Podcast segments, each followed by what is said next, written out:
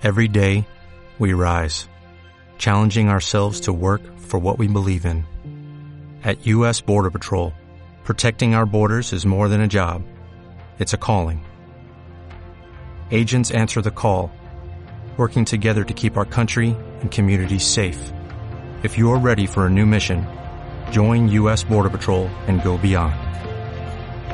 Learn more at cbp.gov/careers. 3, 2, 1. Muy buenas a todos. Hoy estamos en Emotion Me. Tenemos a Notodea, la primera invitada femenina del programa. Para mí un honor tenerte aquí. Y para mí igual, Pedro. Y bueno, yo tenía muchísimas ganas de, de conocerte en persona. Te llevo siguiendo desde hace muchísimo tiempo. Tu trayectoria no has dejado de crecer desde entonces. Y para el que no te conozca, te diremos que eres eh, una colaboradora de la televisión, entrenadora personal, has escrito un libro, eh, digamos que eres un ejemplo de mujer bandera. O sea, pero para que no te conozca, ¿cómo te presentarías? Bueno, me presentaría como lo primero, una apasionada del deporte desde que aprendí a andar y, y, que he conseguido hacer de mi pasión mi profesión, cosa que muchas veces la gente achaca a la suerte y, y no es así, es a la entrega.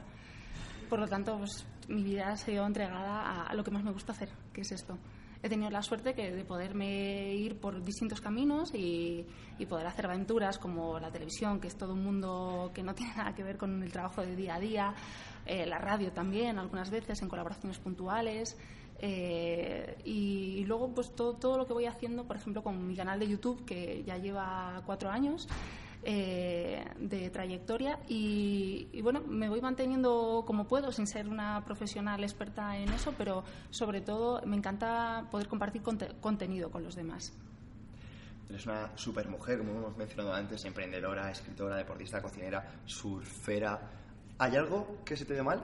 Por supuesto, por supuesto que sí. Bueno, se me ve haciendo tantas cosas porque soy muy inquieta, pero claro que se me resisten muchas. Y, por ejemplo, en el surf llevo solamente en el mar practicándolo tres veranos, por lo tanto me defiendo como puedo. Y, y de hecho, es, eh, es el mar es un medio que me encanta, pero es el que peor se me da. Y nadar, por ejemplo, es, es para mí una, una, de mis peores actividades. ya sabes, ya sabes por dónde vamos, ¿verdad? Sí, salí último en un acualdón del agua y, claro. fue durísimo. Pues ese tipo de cosas, que bueno, nadie es perfecto, pero, pero sí es verdad que si quieres un poco a, tratar que tu, de que tu cuerpo vaya por, por una, unos caminos diferentes, pues vas probando y vas viendo cómo se comporta parece que es el mejor camino. Uh -huh. Sabemos que te gusta muchísimo Galicia, tu tierra natal. Sí. ¿Qué tiene esa tierra de especial? Bueno, pues para incluso para la persona que lo pisa por primera vez se da cuenta de que, de que está en un sitio muy particular. Eh, tiene un gran contraste de paisajes y luego una gastronomía envidiable. Eh, yo amo mi tierra, lo que pasa que al final pues mmm, tampoco no tiene eh, todas las cosas positivas que me gustaría y por eso vivo en Madrid y no vivo allí. Pero, pero sí es un buen sitio para retirarse. O sea, cuando ya llega un punto en el que, como hay más calidad de vida que en una gran ciudad, pues eh, allí es un, es un lugar perfecto para retirarse, para disfrutar de ese paisaje, de las rías, de, de los deportes náuticos, La de comida. la comida, de todo eso. Bueno, y el clima no es tan malo, pero O sea, digamos que lo usas para cargar pilas, ¿no? sí, sí, sobre todo. Eh, ¿Qué te ha llevado a querer escribir un libro? Entrena con Autodidacta. Uh -huh. Bueno, Pedro, pues es que no era mi intención en realidad escribir un libro. Eh, todo lo propició la editorial Planeta, que fue la que me lo ofreció. En mi cabeza no estaba en absoluto escribir un libro, porque además lo veo como una herramienta un poco difícil para que la gente comprenda lo que queremos transmitirles o enseñarles. Por lo tanto, bueno, pues al final dije, muy bien, ¿qué es lo que puedo hacer yo que sea diferente para aportarle a los demás? Así que me centré sobre todo en, el, en, el, eh, en la mujer, en, en, contar que alguien por fin contase cuáles son todos los peros que se presentan, todas las, las barreras. Eh, a la hora de pasar de una etapa a la otra, pues el cuerpo femenino es mm, complejo y muchas veces ni siquiera nosotras mismas lo entendemos. Por lo tanto, pues asociarlo a eh, cómo me puedo mantener, ¿no? cómo me puedo mantener sana, cómo puedo ma mantenerme joven, cómo puedo salir de, esos mitos del entrenamiento clásicos que no te llevan a ninguna parte. Quería resolver sobre todo muchas dudas y de hecho uno de los capítulos que más me, que más me gustan, mi favorito, es el capítulo Rompiendo mitos porque, claro, se logra mm, desmentir ciertas cosas que, llevamos como todavía en la actualidad demasiado, demasiado interiorizadas. Totalmente. Sabemos que el prólogo lo escribió Pilar Rubio. ¿Qué relación tienes con ella? ¿Va más allá de cliente-entrenador? Sí, es una relación muy, muy, muy especial la que tengo con Pilar. Sobre todo porque empezamos trabajando juntas y ya hace cuatro años que nos conocemos. Por lo tanto, a día de hoy eh, no es una relación de alumno-entrenador. Pero sí es verdad que a mí me gusta esforzarme porque se pueda mantener eh, la profesionalidad cuando llevas eh, tanto tiempo cerca de una persona para que los momentos distendidos solo estén en, en, los que en esos momentos que tienen que cuadrar sea que el resto eh, siempre siga habiendo la, misma atención en el cuerpo de esa persona en cómo tiene que mejorar en qué en qué momentos tienes que motivar más en entender que tampoco te puede dar más, mucho más de sí porque lleva detrás pues un trajín de, estrés, de trabajo, de, pruebas que son difíciles de afrontar y bueno, el, entender también la vida de cada uno de los alumnos que tenemos o de los clientes te, te hace un poco más inteligente a la hora de enfocar el entrenamiento. Totalmente. Digamos que mm. eh, cuando tú estudias una carrera, un curso, lo que sea, digamos de, de formación, cualquier tipo de formación, no se hace ningún tipo de, de, indicios en, tratar con, con, emociones, con personas, y digamos que es algo fundamental. O sea, ¿cómo solventas esto? ¿Cómo, cómo, ¿Qué consejo le darías a una persona que quisiera trabajar con personas? Bueno, pues sobre todo lo primero es escuchar. Eh, es escuchar, eh, tener información sobre la persona que tienes enfrente de aunque muchas veces nos cuesta ser muy preguntones o, parece que, estamos eh, tratando a una persona eh, demasiado de forma invasiva, es muy necesario saber las claves de, cómo lleva su vida, de, qué hábitos va teniendo y cómo lo va afrontando para saber eh, dónde lo tienes que ayudar más. Porque el entrenamiento al final para muchos es una terapia, es una terapia entre estrés totalmente.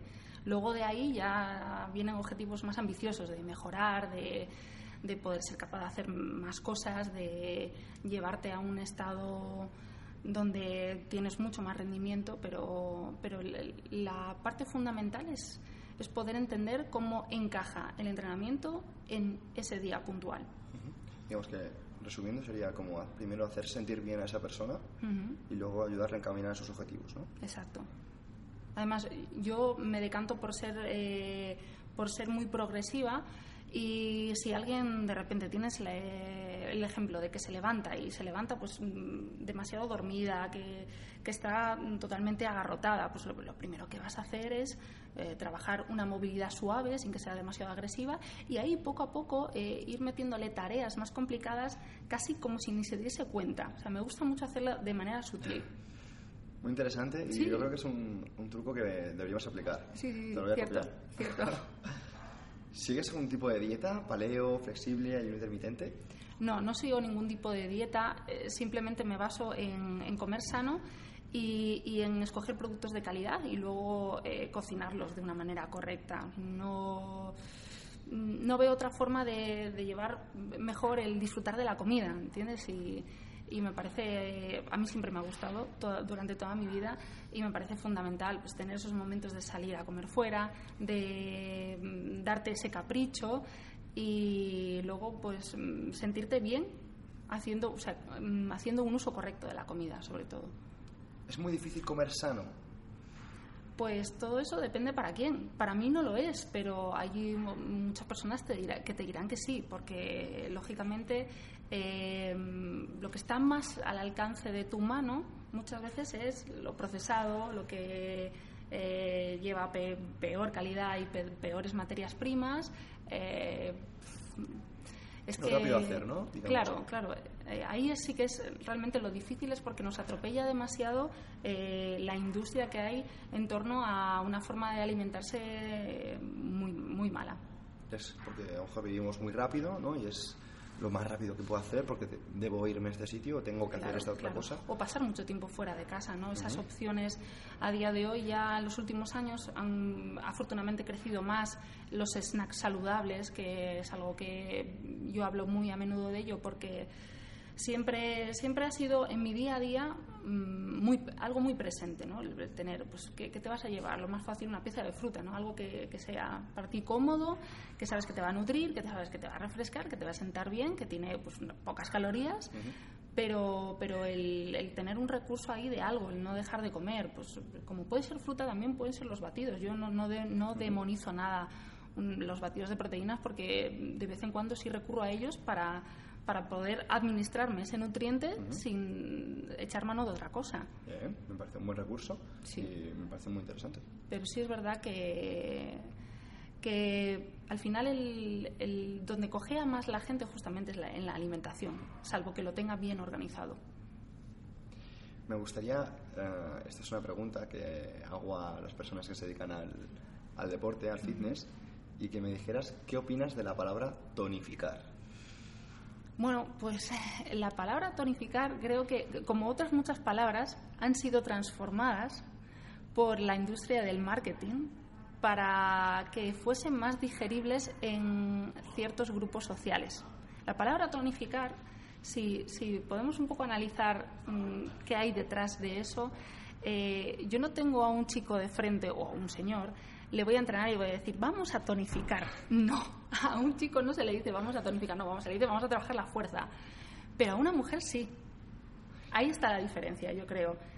Eh, la definición real en el diccionario de la palabra tonificar es, dar vigor a. Exacto, ¿y por qué es diferente para un, para un chico que para una bueno, Bueno, pues es muy sencillo, porque para una mujer, eh, en ese concepto que tienen algunas mujeres de cuando voy a entrenar no quiero eh, desarrollar o no quiero estar metida en un entrenamiento de fuerza porque tengo miedo a que mi cuerpo cambie por esa, ese pensamiento erróneo de que mi cuerpo cambie y se transforme en el de eh, una, una Wonder Woman pero mega desarrollada pues eh, se suaviza, el concepto de tonificar viene siendo un concepto suavizado de entrena la fuerza para una mujer.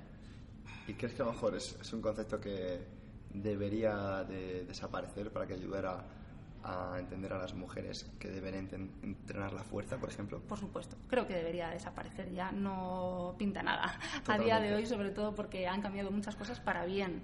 Yo, eh, más que tonificar, podría uso mucho más fortalecer. Fortalecer. Porque fortalecer va íntimamente ligado con fuerza, con el desarrollo de la fuerza. Y tonificar es una cosa ahí como. Ni es, ni, es fuerza ni es fortalecer, ¿no? Es una cosa ahí como intermedia. Me parece maravilloso ese concepto. Me, me voy a apuntar. Sí, guay. ¿Has hecho CrossFit? No, Pedro. Eh, he querido muchas veces probar eh, una, una, sesión de CrossFit. He tenido eso en mi mente durante dos años ya, pero lo he ido demorando. Por lo tanto, todavía no, no me he enfrentado con esa sensación que quiero que, que, sienta mi cuerpo de hasta dónde puedo llegar o qué soy capaz de hacer. Todavía no, no lo he probado y tengo muchas ganas, sobre todo porque no será porque haya poca gente buena en España. Me encanta, pues que sepas que estás invitada a, venir a CrossFit Me y, probarlo. Genial, me encantará. No obstante, ¿cuál es tu opinión visto desde fuera? Bueno, mi opinión eh, con referencia al CrossFit es eh, la siguiente.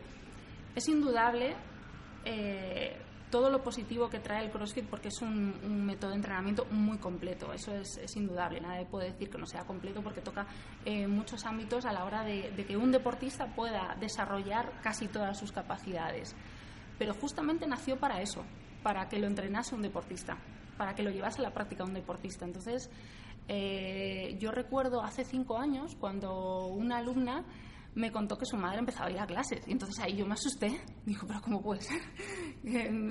claro, porque vamos a ver, todos tenemos en la cabeza a nuestras madres y creo que ninguno de nosotros querría que nuestras madres se metieran en una clase de CrossFit.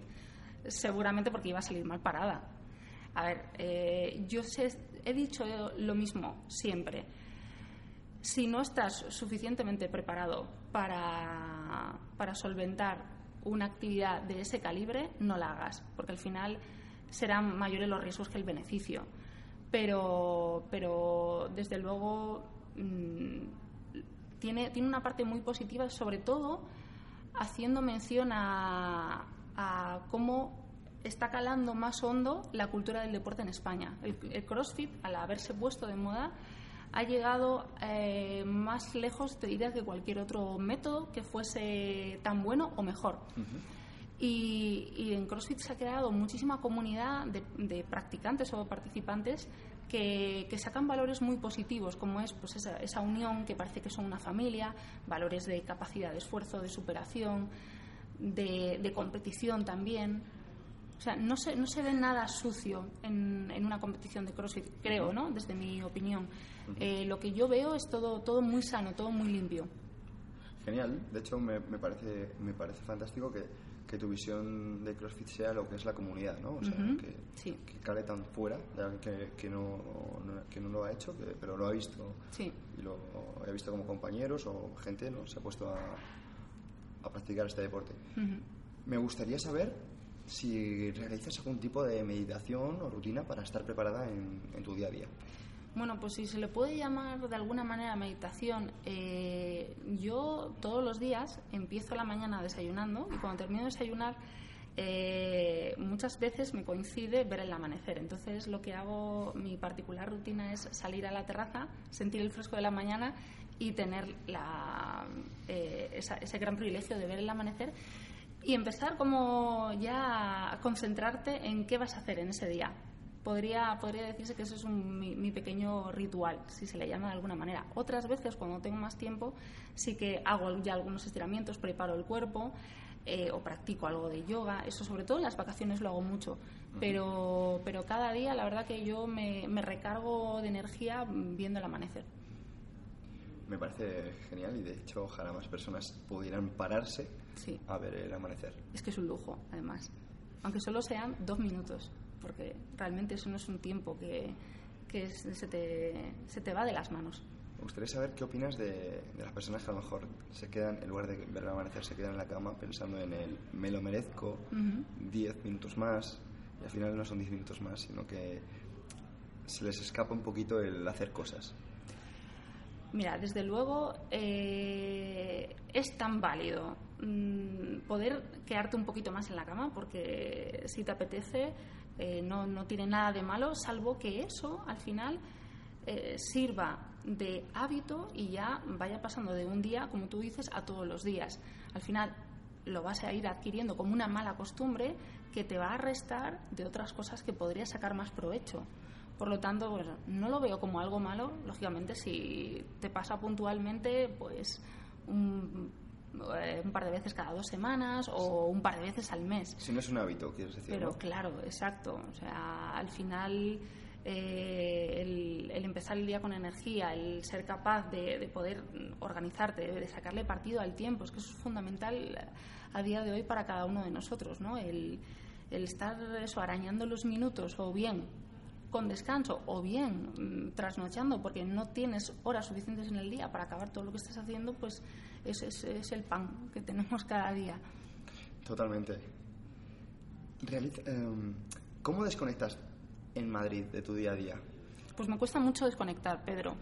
Pero si, si de verdad lo hago bien, eh, me voy a 50 kilómetros de Madrid porque tenemos la suerte además de, de, una, naturaleza espectacular. Hay unas montañas y unos puertos chulísimos.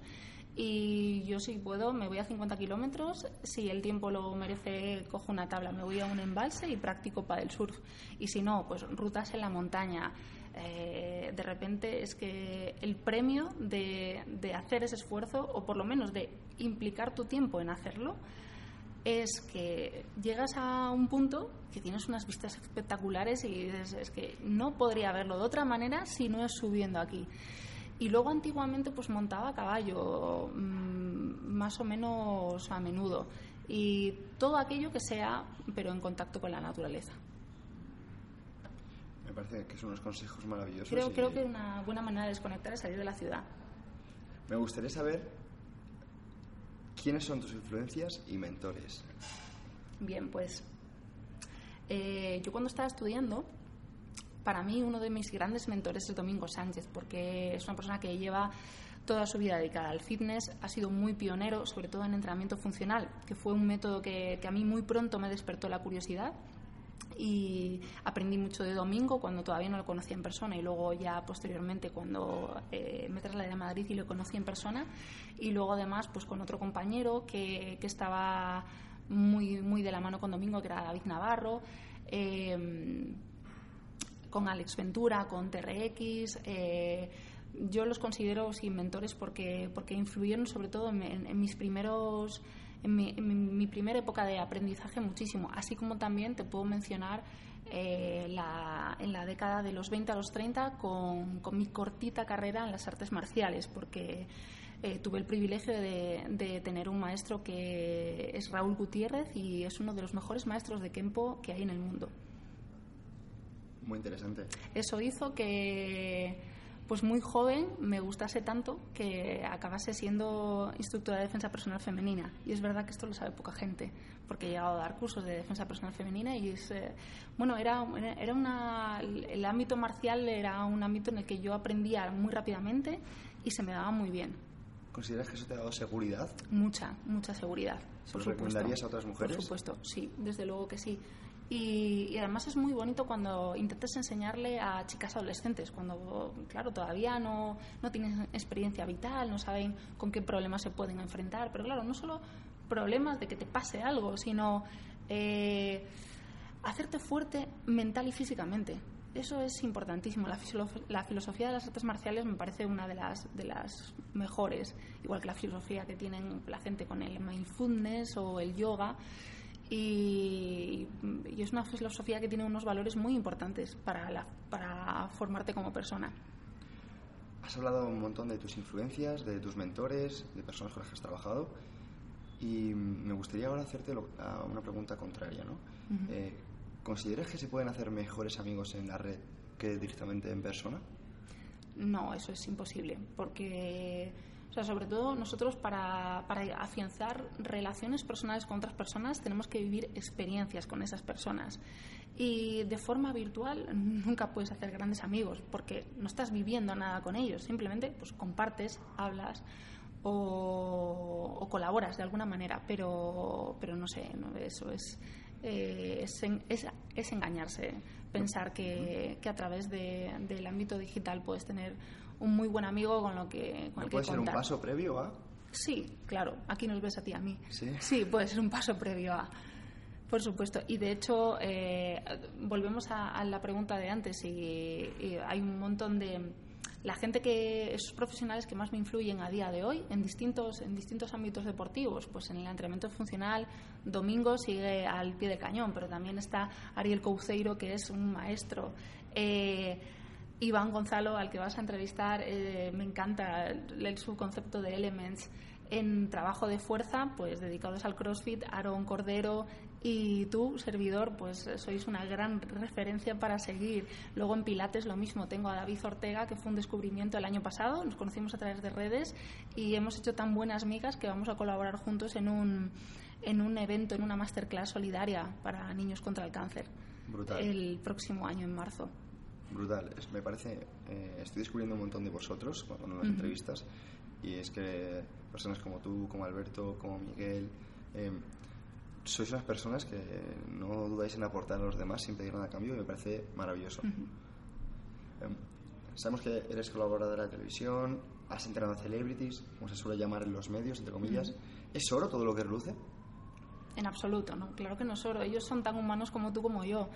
Eh, lo, que, lo que yo no, no concibo eh, es que la gente al final desde fuera habla tan libremente y tan gratuitamente de, de qué fácil lo tienen todo, ¿no? Ellos, las, las, personas conocidas. Eh, piensan que lo tienen todo fácil, entonces pueden conseguir fácilmente un cuerpo perfecto y todo lo demás, pero no es así. Claro, cuando tú ya estás en ese día a día de estas personas, ves que, se le presentan problemas como a cualquier otra o incluso problemas más gordos que los que puede tener una persona normal. Entonces, lidiar con, con ese tipo de, de, trabas, claro, que le ponen el, el, estrés por las nubes a alguien que lo lleva además como encima, como una mochila todos los días.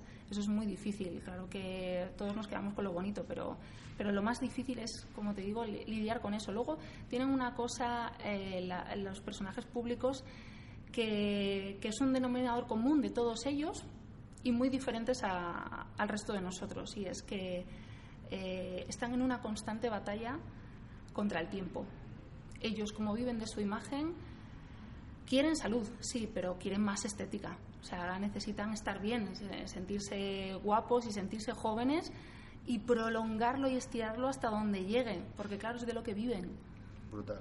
Entonces, el concepto de celebrities, bueno, pues sí, hay mucho glamour, hay, y hay mucho de lo que vemos, en redes sociales también, por ejemplo, pero posados y cuerpos espectaculares, pero, pero muchos de ellos ni siquiera están conformes con el cuerpo que, que, tienen, ¿no? O sea, son muy demasiado exigentes, pienso. Y de hecho, eh, lo que hablábamos, ¿no? El estrés no te pone las cosas fácil porque al fin y al cabo estás produciendo una hormona que está tirando justo en, dirección contraria donde quieres ir. Claro, y siempre es como entrar en un círculo vicioso, siempre es más estrés, o sea, como yo tengo que acabar el día cumpliendo pues con lo que se me exige en mi trabajo, pero además tengo que cumplir con mi entrenamiento porque necesito llegar a cuatro días en la semana y de aquí a unos meses yo calculo que estaré perfecto, no, perfectos nunca llegamos a estar, siempre hay algo que no nos encaja del todo. Sí, sí, siempre, además que una cita que no esperabas, una comida con la que no contabas y no puedes decir que no. Y todo suma. Pero lo más esencial, Pedro, es que los cuerpos perfectos son irreales. Entonces, todo tiene que venir ya desde, desde ese punto de vista. Desde luego. Me gustaría que me hablaras de los libros que son imprescindibles para ti. Bueno, eh, yo, mm, si, si, nos decantamos, por ejemplo, por novela, eh, me ha encantado, uno de mis libros favoritos ha sido El cuento de la criada de Margaret Atwood, porque además ella es una autora que tiene libros muy, muy buenos. Y ahora mismo estoy intentando terminar 1984, eh, que es otra obra bastante importante de George Orwell. Y al final tienen las dos eh, mucho en común, y es que hablan de sociedades distópicas. Me parece muy interesante, ¿no? son novelas, pero parece que están desdibujando una realidad que puede ser muy posible. Muy interesantes. Sí, es, es interesante leerlo. Luego, eh, no te puedo decir ningún título, pero sí me gustan eh, los libros de superación. En el ámbito deportivo, por ejemplo, em, Born to Run de Lisa Ashby es un gran libro. Muy bueno. Sí. Y, cosas por el estilo, ¿no? Te puedo decir del ámbito deportivo o del ámbito ya de, de la novela. Hay libros que son imprescindibles, por supuesto. Desde luego parecen muy interesantes y además cambiando un poquito con el formato, porque sabes que sois de muchos ámbitos distintos, de la nutrición, del deporte, de la empresa, y creo que aportáis desde todos los ángulos y me parece maravilloso. Ya sabemos un poco tus libros favoritos, pero ¿cuál es tu cita favorita? Bueno, quizá una que creo que no tengo favorita, porque no te puedes quedar con una sola, pero sí es una muy importante que mencioné en mi libro y es la siguiente. Em,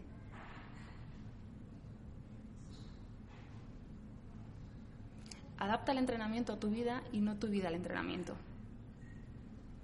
Esa me parece, es de un conferenciante, no sabría decirte el nombre. Puse, mencioné en el libro que es de alguien muy sabio, pero me parece una, una frase muy certera, sobre todo queriendo luego desarrollar todo lo que acabé contando en el libro.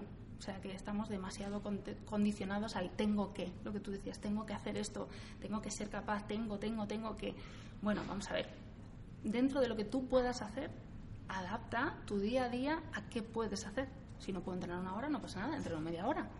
Si no puedo entrenar hoy, pues no pasa nada, intento entrenar mañana. Pero lo, quiero ir encajando de alguna manera. Eh, que no resulte otro estrés más ocuparse de eso, sino tiene que ser algo que te aporte mucho de positivo, que te haga estar mejor, sentirte mejor, ser más capaz y que eso vaya sucediéndose como más eh, el gusto por hacerlo que la obligación. Y luego también hay, bueno, hay una cita, hay una cita, pero es una frase que a mí me gusta, que es todo nace en ti. Una frase muy corta, pero que dice muchas cosas. Desde luego, es como que nosotros vemos el mundo según nuestra propia percepción. Algo parecido. Las virtudes que tú puedes desarrollar nacen en ti. lo que no sean virtudes y, y sean eh, unas características negativas también nacen en ti. Exacto. O sea, digamos que nosotros tenemos la posibilidad de que todo dependa de nosotros al final. Tenemos que tener un espejo delante para saber eh, dónde mejorar y qué ya no tocar porque sabemos que eso va bien. Lo has comentado antes, al principio de la entrevista, y es que, así un poco por encima, has dicho como que no creías en la suerte. Creías más en el trabajo. Es, en claro, trabajar claro. por- Lo fortuito no, no, no, para nada, no, no creo en ello. Porque, porque el éxito no es suerte, el éxito es a base de esfuerzo, de trabajo, de sacrificio. Eh, ojo, porque no siempre tiene que ser a base de dar, dar, dar, dar, sino a lo mejor de tocar las teclas adecuadas. Tenemos un montón de ejemplos, sobre todo tú estás conociendo ahora a gente posiblemente exitosa que pues simplemente con potenciar su, su talento y luego estar en un sitio donde realmente le permiten desarrollarlo, pues ahí perfectamente obtiene esa dosis de éxito de ese momento. Pero claro, el éxito tampoco es eterno. Exacto. Me gustaría saber eh, a qué perfil de persona admira Autodear. Bueno, yo admiro a un perfil de persona, yo misma soy una persona hecha a sí misma y admiro ese tipo de personas que al final tienes que buscarte referentes porque en tu propia vida no los hay. O sea, por mis circunstancias familiares, eh, yo no he convivido con mi padre, mi madre desafortunadamente tampoco ha tenido eh, la suerte de poder criarme por, por una enfermedad, entonces eh, te tienes que ir buscando los referentes y los referentes, claro, adecuados para, para tomar el camino adecuado. Entonces, pues esas personas que, que- que superan las barreras, que, que salen de la adversidad, que llegan muy lejos, pues son dignas, lógicamente, de mi admiración. Genial. ¿Qué proyecto tienes entre manos? ¿Cómo vemos a Noé en cinco años? Bueno, pues eh, la vamos a ver haciendo muchas cosas, igual que ahora, pero sobre todo colaborando más con otro tipo de personas que no estén eh, tan directamente relacionados en el, en el ámbito deportivo. Eh, seguiré, lógicamente, mm, intentando probar las últimas tendencias en entrenamiento para ver si realmente encajan o no encajan. Me quedaré con lo mejor de cada cosa, como he hecho hasta ahora, y, seguiré con, sobre todo, una actitud emprendedora para, para saber cómo, cómo afrontar una etapa de mi carrera seguramente que, a lo mejor ya está en, en su última fase. Entonces eh, va a ser eh, seguramente un maratón, un tramo final de, de todo el maratón que me hará pues quedarme con lo que mm, mejor vida me haga tener. Me parece muy, muy bonito y, y me parece fantástico que tengas tan claras tus metas. ¿Qué consejo te darías a ti misma, pero te cuesta escuchar? El consejo es eh, permítete, permítete más tiempo. O sea, el tiempo no lo tenemos, nadie lo tiene, siempre está como atropellándonos y el consejo que me doy a mí misma, que no quiero escuchar muchas veces, es permítete más tiempo para otras cosas, no solo para trabajo. Porque hay otras parcelas de la vida que también son importantes, Desde luego. claro. A veces que no priorizamos ¿no? de manera adecuada. Sí, pensamos que la prioridad está en, eso, en la evolución de nuestra carrera, en, eh, no parar y sale una cosa nueva y quieres probarlo y eh, voy ahora a llevar a cabo esta idea y bueno, claro, centras tus energías en, en algo y cada vez que ya ese algo lo consigues pasa por otra cosa. Pero te olvidas de, de- de otra parcela que también hay que disfrutar mucho en la vida, ¿no? De los amigos, del tiempo de, de ocio, que es súper importante también para, para estar mentalmente sano y desconectar. Si pudieras tener un superpoder, ¿con cuál te quedarías? Sin pensármelo ni un solo segundo, me quedaría con paralizar el tiempo. El poder de paralizar el tiempo o por lo menos desacelerarlo. Wow. Y te puedo decir un segundo poder, no me quedaría con uno, me quedaría con dos. El segundo poder es el de la ubicuidad. El de, el de ser capaz de estar en distintos sitios. Ese mismo poder lo dijo Miguel Camarena también. Sí, claro, Maravilloso. claro. Es que, es que la vida la vamos exprimiendo. Eso es. Cuando queremos hacer tantas cosas, es necesario. Sí. Me está encantando la entrevista, Noet. Creo que estás seguro que tenías tanto que aportar como, como estás demostrando. Y me gustaría que me respondieras a una pregunta que suele hacer Jesús Sierra, que se la he copiado, y es, ¿qué consejo le darías a la Noé de 20 años? Bueno, el consejo que le daría sería que aprovechase mejor el tiempo. es, es, algo que debe ser que, que lo tengo muy interiorizado como, como una parcela en la que tienes que poner ciertas soluciones. Yo le diría que aprovechase mejor el tiempo, que leyese más y que no cometiese los errores que yo misma he cometido. Advertirle de, ten cuidado, no cometas estos errores.